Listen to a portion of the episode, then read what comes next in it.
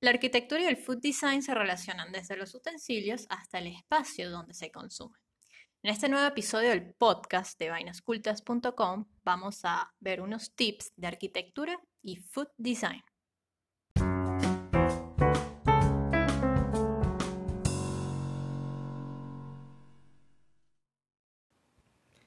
Ya la muchacha se está poniendo juiciosa con el tema. Por fin, vale, por fin. Con el tema ahí. del food design aplicado a los espacios, a la arquitectura, en los lugares en donde se produce, se consume alimento, se desarrolla ah, platos, en donde se desenvuelve la gastronomía. Por fin, Patricia, Ustedes Vera Paparoni, arroba la Vera Paparoni, se dedica al tema. Y vos sos la que acaba de... Yo soy arroba la Troconi que conoció el food design como en el 2013. Sí, eso es uno que anda y que aquí investigando qué es food design apenas. Bueno, pero No, me mentira. gusta, me gusta, me gusta que estés en la onda, bebé. Mira que esto es. Esto es lo que es, chamitos. ¿Ustedes esperaban de verdad que habláramos de food design y arquitectura? Claro que sí. Porque, Porque es nuestro tema que más apunta en Google. Gracias, Google. Gracias. Poliedro. Bueno, Esto se va afinando. Mira, la cara de Luca. Parecemos unas locas. Claro. Lucas se pone como. Lucas, Lucas es. El perro vainas cultas. El perro de vainas cultas, no, disculpa. Es el gerente de recreación de vainas cultas. Exacto. Qué perro. Qué Ajá. perra yo más. bien. Mm, Para darles un contexto, nosotros tenemos un estudio que se llama MOVE. Moreno Vera, imagínense. Oh, Ajá. nos explotamos. con Bueno. ese nombre. No, nos explotamos con ese nombre. Pero lo- en re- realidad lo que nos explotamos fue este como labrando nuestras eh, Brandono- bases, Brandonomía. nuestras bases estructurales. Que serían, entre una de esas, el food design, Y la Y, habitabilidad. la habitabilidad también y las conexiones. Una triada. Her- como la un- Santísima Trinidad. Una hermosa triada. Estás nasal. Y che, porque no sé, No porque sé, hoy tiene, hoy tiene el Y hoy, hoy porteño tengo el porteño de la Avenida Libertador metidísimo. es que estaba viendo fotos y eran puros de, la, Sí. de la Libertador. Estás nasal, ok. Entonces, Bueno, ajá. ok, entonces nos queremos afincar en el tema del food design porque además de que nos parece adorable, eh, hay mucha gente tratando de, de como con de buscar esa, esa conjugación entre lo que son las estrategias del diseño, lo que son las maneras de innovar, de generar ideas y todo eso aplicado A su profesión, a su oficio, claro, a su, o sea, particularmente al tema de los alimentos, al A tema de la comida. a su vaina. Entonces, bueno, en su momento este, ya abordamos exactamente lo que es el food design y particularmente en este episodio vamos a entrarle, Patricia va a entrarle al tema del food design aplicado a espacios. Entonces yo, para empezar, les voy a echar un cuento que yo creo que Biff no ha echado. Biff ha hablado mucho de food design, pero a mí me gustan los cuentos, entonces Ah, ok. yo les voy a echar un O sea, cuento. tú me estás haciendo bullying, No, no, no, no, que tú has, tú has dicho una información súper importante. pero yo no he les- echado un cuento. No, bueno, si has echado tus cuentos, pero a tu manera. Yo les voy a mencionar el, el cómo llegamos al food design, o sea, el origen de todo. Pasa, pas- pas- pasó, ¿Cómo llegamos como humanidad? sí, como humanidad. O sea, porque tú llegaste por tu lado, yo llegué Bueno, por el mío. No, querida, yo te lo metí por los ojos. Llegamos juntas. ¿no? Sí, señora, yo eso me lo... Chapó, chapó, Ajá, chapó. ok. Bueno, nada, les quería comentar que a raíz de que todas estas, eh, de que un montón de, de multinacionales, de empresas, eh, del orden del, del alimento, del orden de la El ámbito. del ámbito de la gastronomía, empezó a producir eh, y desarrollarse como, como a generar nuevas, nuevas marcas de alimentos y esto y lo otro, pues unas específicamente se pararon un momento y dijeron, bueno, ya va, pero esto es un mar mm, rojo, ¿sabes? Revuelto de un montón de, de competencia. Ujú. Eso es el mar rojo. El mar en rojo. mercadeo. El en, mar rojo. En mercadotecnia, marketing. En marketing. Y- La alta competencia, el lugar en donde, o sea, es terrible, son puras pirañas. Ajá. Sí, exacto. Y por eso hay que salirse un poco de ahí, un poco bastante. Entonces esta gente dijo, bueno, ya va, ¿qué, qué es lo que necesitamos? Innovar para diferenciarnos. Y uno más uno son dos. Es decir, que la fórmula les resultaba el diseño como un resultado. Pero ¿sabes más o menos cuáles empresas eran? Ay, no. Eran italianas y españolas, pero no me vengas tú. Yo me sé el cuento, pero no me sé los sujetos. Ah, ok, tú te sabes el, el milagro más no el santo. ¿Qué? Me sé el pecado más no el pecado. o sea, Mira que como en el... A ver, ¿qué estamos buscando? Ajá. Mira, eso fue en el mil. A ver, la teoría empieza en Ajá. el 97. Sí, Ajá. 97, si, si mal no recuerdo.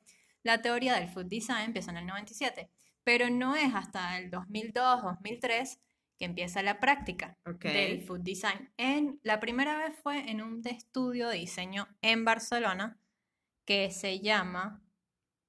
Ay, no. ¿cómo se llama? ¿Cómo se llama? ¿Cómo se llama? Itelier. Ah. Itelier. O sea, Ay, qué bonito nombre. Sí, eh, Italian. Itelier. Mm. Ajá. Bueno, ellos empezaron a, a- a practicarlo, a fundarlo. Pero se dice que el origen es en Italia. O sea, Es que, la, base. es que la parte teórica empezó en Italia. Estos fueron los que empezaron con la práctica. En fin, pero ahí había como una competencia, digamos que sana, porque hubo colaboración e incluso hubo alianzas entre ellos, entre los estudios de Italia y, y España. Fíjate que el diseño, el food design en Europa está muy vinculado con la parte de exhibición de las comidas, la parte de restauración, de restaurantes. Y yo que tuve la oportunidad como de conectarme en, en Buenos Aires con la red latinoamericana de food design, más bien se establece que el food design latinoamericano es más hacia la, hacia la parte del cultivo, eh, de producción del producción. alimento, más arraigada hacia la tierra. A mí me parece muy lindo eh, la línea que va tomando el food design latinoamericano. Eh, no quiere decir que no me guste el europeo para europeo. nada, por el contrario, me encanta. Pero, este, claro, aquí vamos hacia la raíz, me parece, Sí, en Latinoamérica. en Latinoamérica. Mm. Bueno, genial. Y les voy a, a, mm, leer una frase que me encantó. Food design se aplica para innovar en productos, servicios o experiencias relacionadas con los alimentos. Eso para cerrar el tema del food design como, como creación. Cualquier cosa van al episodio o al mm, post que está en vainascultas.com sobre food design. Porque aquí en este par de dos, la maestra en food design es Viv, así que No vale, qué maestra. Solamente que leí un Bueno, poquito más. bueno, bueno, pero eso te hace mi maestra querida. Así que, sí. así que por eso. Acabamos de corregir todo. Exacto. Así que nada, vayan a sus artículos que están geniales. Y por cierto, en abril del 2021, BIF está puestecita creando un nuevo infoproducto sobre diseño y alimento a través del pan. Así que pendientes, que va a salir próximamente. Ay, lo estoy haciendo. Ay, me tiene un poquito como engatillada todo. Bueno, bueno, bueno. Entonces, a ver, que mucha gente, Biff, yo me he dado cuenta que piensa que el food design, porque obviamente como todo lo que pega en esta vida, hay gente que también lo putea. Entonces, Tan grosera. uy, demasiado grosera, perdón, pero es que es así, o sea, eh, tomaron como que, ah, bueno, eh, esto que hago bonito y bello y hermoso es food design. Ajá, Y pero entonces simplemente diseñan un buen empaque y eso es food design. no, sí, es que lo, es que hay una tendencia reduccionista a todo, o sea, Por eso digo, y todo creen lo que, que food design es puro es puro packaging, packaging. y no, ningún, Y ningún, ningún, diría Patricia. ningún, ningún. Yo les voy a leer una lista de seis categorías que escribió nada más y nada menos que la International Food Design Society, por allá en el, en el 97. Ajá, y estas seis categorías se desarrollan en función del alimento, donde el diseño puede aplicarse. La primera es el diseño con alimentos, que nos referiríamos entonces a las técnicas de cocina que transforman los alimentos Sí. como Por ejemplo, el air fryer. O Suponte. Ajá. Claro, que ahí como que se combinan dos cosas. Fíjate. Porque estoy hablando de un utensilio, sí. Y estoy hablando de un De una técnica. proceso exacto. De una técnica, exacto. Pero bueno, el air fryer ha innovado porque no utilizas aceite para freír las cosas. los Y ahí hay diseño. Ahí hay food design, pues, en eso. Ajá, el otro. El otro es el diseño de alimentos, que sería la creación de los nuevos consumibles, normalmente de consumo masivo. Ujú, exacto, la gente no sé, que genera un nuevo formato de caramelos. Eh, bueno, puntualmente yo que me estoy dedicando a desarrollar un infoproducto sobre diseñar un pan, ahí estoy basándome en cómo, eh, eh, cómo aplicar el food design particularmente en el desarrollo de un alimento. ¿ya? Exacto, Ujú. exacto. Luego está el diseño para alimentos. Esto parece como las preposiciones ante, bajo, cabe, con, contra. O sea, con, de, para, o, en. Ay, sí, te la echan que te la sabes, sigue. Pues yo sí fue esa clase. Ok. Para alimentos relacionados a la preparación, presentación y consumo. Aquí sí entra el packaging, pero fíjense que no es solamente el packaging. O sea, eh, las líneas y los sistemas de producción también entran acá. Cómo se prepara el alimento, cómo se, cómo se, cómo se consume también. Bueno. Es súper global este, Es- para alimentos. sí. Ajá. Luego está el diseño inspirado o basado en alimentos, que es, por ejemplo, la gente que crea mobiliario, vajillas, utensilios, incluso las aplicaciones, Sí. en función de un alimento. ¿Sabes? Yo, O sea, es todo un, un ecosistema. yo, si estuviese en, en- en ese grupo que hizo la lista, el de para alimentos y el inspirado para alimentos lo fusionaría. Bueno, pero es que Bueno, No sé. sigamos. es como para dejarlo más, dejar más, más opciones. pues. Mm, bueno. Y dice, además que 6 es más bonito que 5. No, 5 es lindo, es impar. No, 6 me gusta más. No. Son dos tríos, dos tríos. Bueno. Diseño, ajá, el otro es diseño de platos de presentación, que sería el performance que, que comenta Que comentaba Narda. Narda. Ah, sí, a Narda le hicieron, y vimos un, eh, un streaming, lo hizo Bajo Absaurios.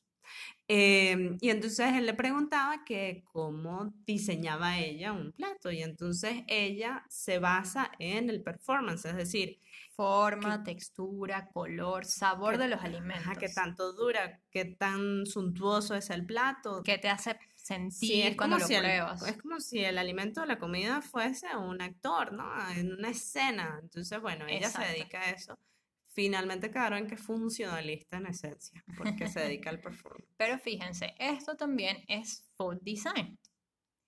Y bueno, y por último, y no menos importante, el diseño de espacios asociados a la comida. Que aquí yo lo traigo a colación, primero porque esto fue lo que vinimos, y segundo porque me parece que es lo que menos se habla. Y tercero, En- porque todo lo demás necesita espacio. Bien sea para Totalmente. producir, bien sea para consumir, bien sea para presentar, para, para, para, para, para, va a necesitar de espacios. Uy, sí, eh, de pana que ese punto que acabas de decir está, o sea, para mí era como obvio, pero qué fino que lo, que lo mencionaste. Ujú, porque es así, Ujú. siempre, o sea, la arquitectura siempre está presente, Ujú. pues, el espacio siempre está presente, el Es- contexto. Y es que, bueno, entre paréntesis, mm, Vainas Cultas se sustenta en eso, en que la arquitectura y el diseño industrial están cotidiano. siempre presentes en tu vida, exacto. Es cotidiano, totalmente. Entonces, bueno, aquí venimos a hablar del diseño de espacios en la gastronomía. Y yo opino, eh, esto lo saqué como, mm, no sé, pensando, haciendo introspección sobre el, sobre, sobre el food design y la arquitectura, que primero, porque obviamente lo prolongué desde cómo se hace un proyecto de arquitectura. Entonces, lo, Lo extrapolaste. ¿no? Perdón, lo extrapolé, ¿qué dije? Lo prolongué, pareció como un chicle. No, lo extrapolé, perdón, perdón, lo extrapolé. Bueno, Entonces. La pegadez Sí, perdón. del chicle. Bueno, pero deja ya. Lo primero que nosotras, nosotros necesitamos hacer para, para saber qué espacios necesitamos es qué función va a tener eh, lo que vamos a hacer. Por ejemplo, nosotros primero tenemos que definir cuál es el proceso de ese alimento. Obviamente, primero, qué alimento es. Segundo, qué vamos a hacer. Si es que lo vamos a cultivar, lo vamos a producir, lo vamos a venderlo. O sea, ¿qué vamos a hacer? ¿Qué Eh, actividad se va a hacer con ese alimento o esa comida? ¿Qué actividad? Entonces yo les voy a mencionar las actividades desde, desde lo primero hasta lo último de una cadena de alimentos. Primero que todo va a ser el despacho de materia prima. Sí, Bueno, ya va, yo estoy aquí obviando eh, la producción de materia prima, ok. pero debería estar como el espacio para la producción de materia prima, que ahí ya es como más tema de urbanismo que, que misma arquitectura. Bueno, estás hablando ya en, o sea, sobre, el- sobre la producción masiva Sí, de... sí, por eso, Ok. como estamos hablando de arquitectura, es algo puntual, Ujú. ¿sabes? No, no me voy a extender para allá. Ok. El primero es el despacho de la materia prima, y esto normalmente es, una, es un área de carga y descarga, Ujú. que coincide también con el, perdón, el, el, el área de despacho, que es cuando tú tienes ya el, el producto listo para enviar de delivery. Esta Claro, una sí es misma, venta. Porque es área de carga y descarga, exacto. Luego vendría un almacenaje, que sería el depósito de esta materia prima. No Ujú. puede ser nunca la misma del almacenaje de alimentos ya preparados. Porque, bueno, por ejemplo, la materia prima se guarda en, hablando de la, de la casa, se, se guarda en una nevera, en una heladera, en un frigo. Pero el, el alimento ya preparado, o, o bueno, incluso la materia prima, puedes guardarlo en una alacena. Pero el alimento ya preparado Puede que se guarde, puede que se consuma de una vez, puede pero que se despache. Exacto. Y Y si, esto es cuando se hace una producción en ese sitio, ¿no? Ujú. necesitas un, un, un stock. Sí, es que depende del tipo de alimento que tú estás procesando o Totalmente. estés Por eso tienes o que definir primero qué alimento es y cuál va a ser tu función con respecto a ese alimento. Sí, pero estos son como los básicos que Exacto. tú debes contemplar. Sí, dentro de cada uno vienen muchos más. Ujú. Luego vendría ajá, el espacio de producción, que es justamente donde tú vienes de la alacena, tomas el producto, eh, o sea, el alimento, eh, lo lavas, lo, lo, cortas, lo haces, lo, lo cocinas, lo procesas, exactamente. Luego vendría el, el área de, o sea, el almacenaje del alimento, si ya está preparado. Luego, el área de ventas, Sí, se vende. si se vende, exactamente. Ajá. Un área de mesas, si es que lo vamos a vender para consumir in situ Sí. eh, sería el comedor en la casa, en nuestro caso, o sea, en caso de que eso es- nos estemos refiriendo a la casa. Y si es para llevar, Que es, por ejemplo, en la casa mamá. exacto, Fue un chiste malísimo. sí. Y si es para, ajá, si es para llevar la persona, pues debería haber como un takeaway, ¿no? Un área de ventas. Estamos hablando de que todos estos son condicionales. Sí, esto, sí, lo otro. ¿Bien? Y, Y- si es para delivery, pues como les comentaba al principio, es el área de carga y descarga, o sea, un área de despacho. Finalmente, si el alimento lo consume en casa, también existiría un área de almacenaje, como les comentaba, que sería la alacena, la cocina y el comeno- el comedor. Ahí estarían como los tres mm, el- espacios eh, que van a definir nuestras actividades en torno al alimento en casa. Bueno, hay gente que come en, el- en la habitación, pero eso no debería ser. O encima de la computadora tampoco debería ser. De nuevo, recalco, cada espacio dependerá del tipo de alimento o entorno gastronómico en el que estemos. El espacio de una tienda de chocolates, beef, por ejemplo, sería muy distinto a una verdulería Mm. o a una bodega de vinos. Así que, ¿cómo interviene la arquitectura en el food design y viceversa? Pues en el diseño ideal de cada uno de estos espacios. ¿Y cómo tenemos este diseño ideal? Definiendo nuestro hilo de producción. Eso es importantísimo, porque hay mucha gente que no se pone a pensar cuáles son eh, lo- los, Los pasos. los pasos. Tú lo explicabas eh, con la cocina Frankfurt, que, En un episodio pasado, búsquenlo. que la, la cocina se diseñó, la diseñó, el nombre, Ajá, la diseñó, Este miércoles. bueno, ok, ahorita no, ajá, se, la diseñó en torno a los procesos que eh, se realizaban en esa cocina, aunque fuese un espacio bastante pequeño, ¿bien? Eh, se configuró hace más de 100 años, 100 años, ¿sí? Entonces, digamos, tomando esa referencia de ese modo de pensar en donde aquí se hace esto, aquí se hace esto, como si fuese un área de producción, como si fuese una industria, pues todo resulta más cómodo a la hora de generar eh, este espacio relativo al alimento, Bien, sea de producción, sea de venta, sea de consumo, o sea, todos a la vez. Vale, sí, eh, totalmente de acuerdo. Y se llama Margaret, la que diseñó la cocina francesa. Sí, sí, sí. Entonces, para cerrar el tema, pero ya no se me vayan porque aquí viene la parte más interesante e importante, que son los tips para diseñar un espacio relacionado al alimento. Voy a ser un poco generalista porque evidentemente si me pongo a hablar del espacio de cada alimento no va a terminar nunca. Mm. Eh, así que voy a hablar un poco de lo que es el espacio de la producción, el espacio de consumo y luego lo que sería el espacio de O ventas. sea, tres ítems esenciales, Exacto, básicamente. Exacto. En el espacio de la producción es indispensable la frescura y limpieza. Por ejemplo, los colores claros deben ser sí o sí. Tú no vas a diseñar una cocina negra y mucho menos, o sea, toda negra me refiero, y mucho menos si es una cocina de producción masiva, porque aquí es muy importante eh, tener todo im- impecable. O sea, imagínate que tú de repente tengas una visita de, de la gente de sanidad y, no sé, de repente hayan unos bichos por, Ew.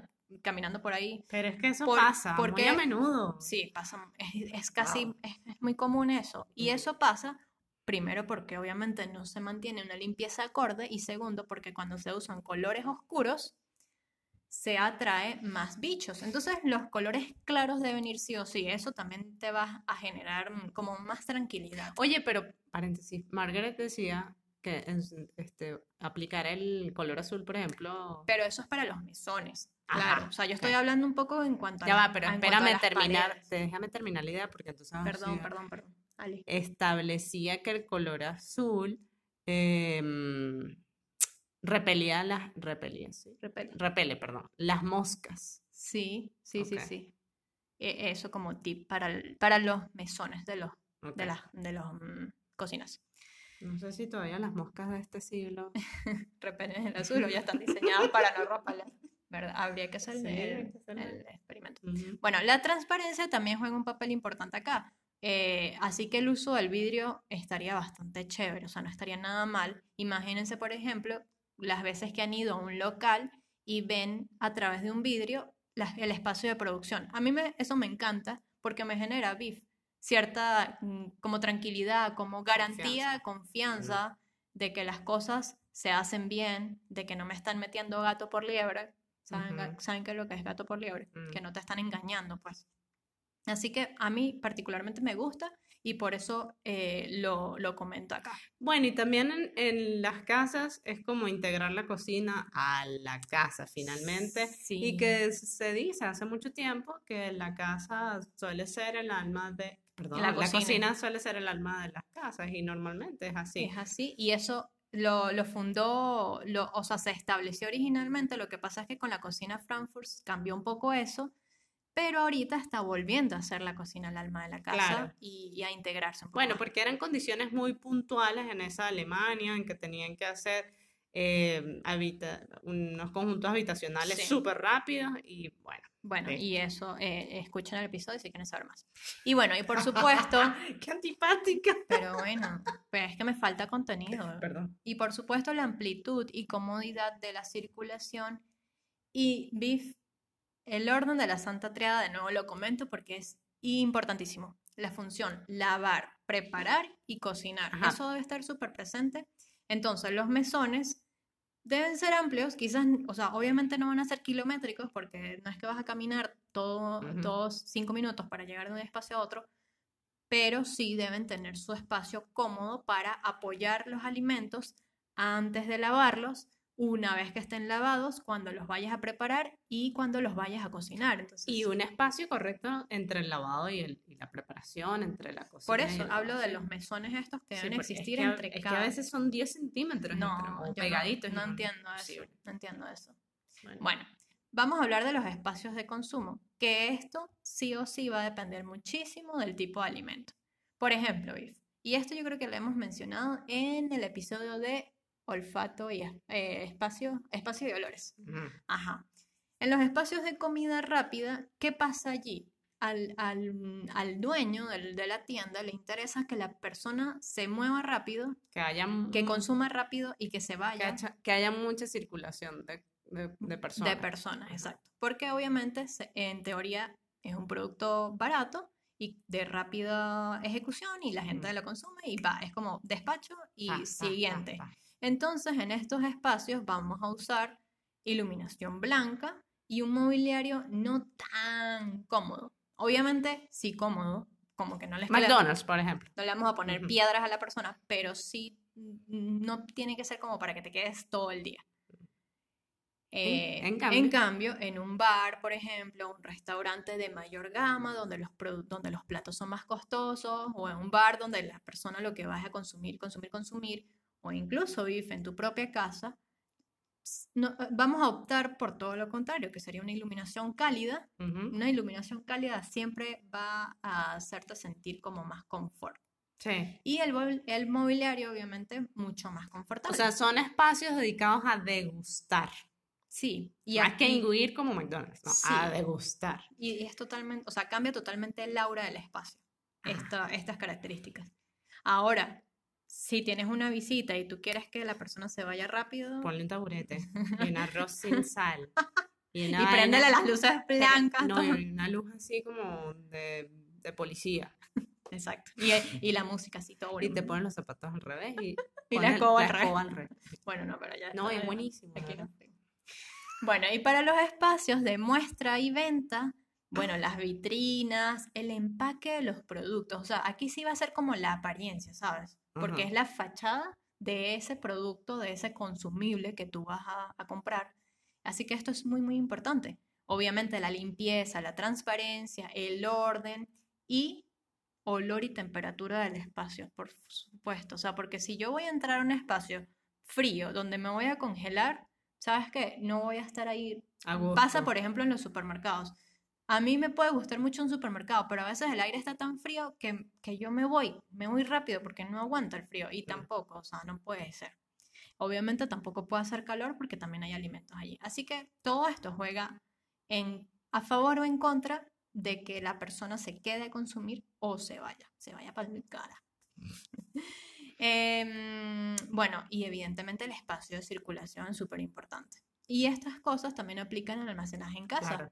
Ya, sé, ya que no es lo mismo, eh, perdón, me fui. Eh, en, hablando en general, o sea, un ejemplo. Cuando tú pasas por una panadería donde recién hornean, es como súper atractivo, siempre vas a querer entrar, eh, Es, vas a es querer, el mejor recurso para vender, de hecho. ¿cierto, no? Sí. Y obviamente es distinto, es muy, muy distinto a pasar frente a un restaurante de ensaladas. Pero las ensaladas, el restaurante de ensaladas puede hornear su pan y vender. Yo creo que, ¡Uh! Por eso digo. Pero es que sí, la gente no hornea La pan, gente pónganse a no hornea hornear y vende. O pongan al menos este, eh, El eh, ay, spray. No, spray de olor a no, pan. pero horneen un poco de pan. Horneen pan que tienen el cliente seguro. Seguro. Ese spray de pan está, creo que en Inglaterra lo pusieron. No sé, en, Por eso, en tiendas de carteras y ponían spray de pan, por favor, no, tampoco. no, tampoco. Por eso yo digo es spray de cuero. Si te lo piensas bien, y esto es para ustedes, puede que ambos espacios sean igualmente atractivos. Why not? Mm.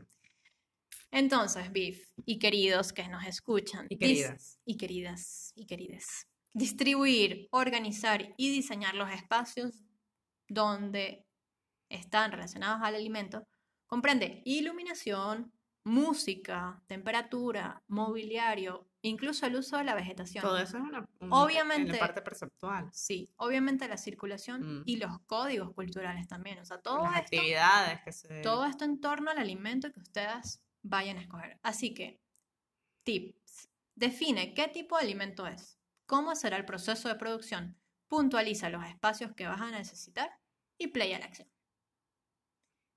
Y voilà. Y magnífico. Y si se les hace muy difícil, pues vénganse para acá. A ver, por ejemplo, por ejemplo, en mi cocina hay un gabinete dedicado a panificación y un gabinete dedicado a Café. café. ¿Por qué? Porque magnífico. son dos alimentos esenciales, ¿ok? Y los tengo separados de la alacena comunal, Sí, en donde total. está el aceite, el garbanzo. O sea, ellos tienen corona. Coro- corona. O sea, son rey, pues no me parece importante porque este, yo suelo comprar más cositas asociadas al pan, tú más cositas asociadas al café, café, y entonces están como ¿sabes? Son los reyes de la cuadra. Sí, total, tienen su, su propio espacio y además así no se mezclan los olores, que el pan tiene mucho olor y el café también. Sí, sí, es verdad.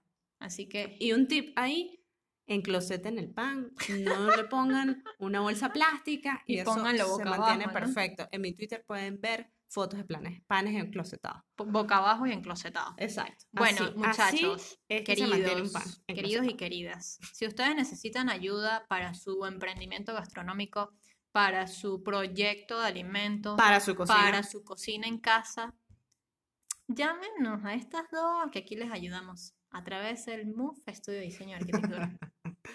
En efecto. Bueno, esto ha sido todo por este episodio Ay, dedicado gracias. A la arquitectura y el food design, uno de nuestros pilares en MOVE. Gracias por escucharnos, gracias por compartir el material si les gustó, Por gracias acá- por seguirnos. Por acá estuvo arroba la Vera Paparoni, arroba la Troconis, y esto fue Vainas Cultas. punto com. Síganos en arroba vainas cultas. Chao. Chao. We'll be right back.